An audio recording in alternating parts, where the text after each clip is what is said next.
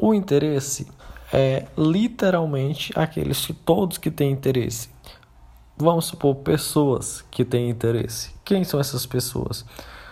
Pode ser um terceiro juridicamente prejudicado, pode ser um terceiro interessado, pode ser o Ministério Público, porque por mais que seja uma pessoa jurídica, não deixa de ser uma pessoa, pode ser entre outros mais. Já puxando para a legitimidade, quem tem legitimidade para entrar em um processo assim, para se manifestar num processo assim?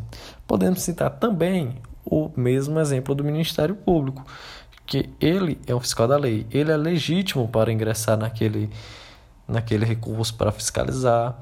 É, puxando já o gancho no fato instintivo do direito de recorrer, temos vários exemplos, assim como a desistência, é, temos a renúncia, temos a anuência, na, na verdade, temos duas, duas, nomenclaturas, né? Temos a esquecência, que é a concordância com a prolatação da sentença, e assim se monta a fase é, do fato instintivo de direito de recorrer.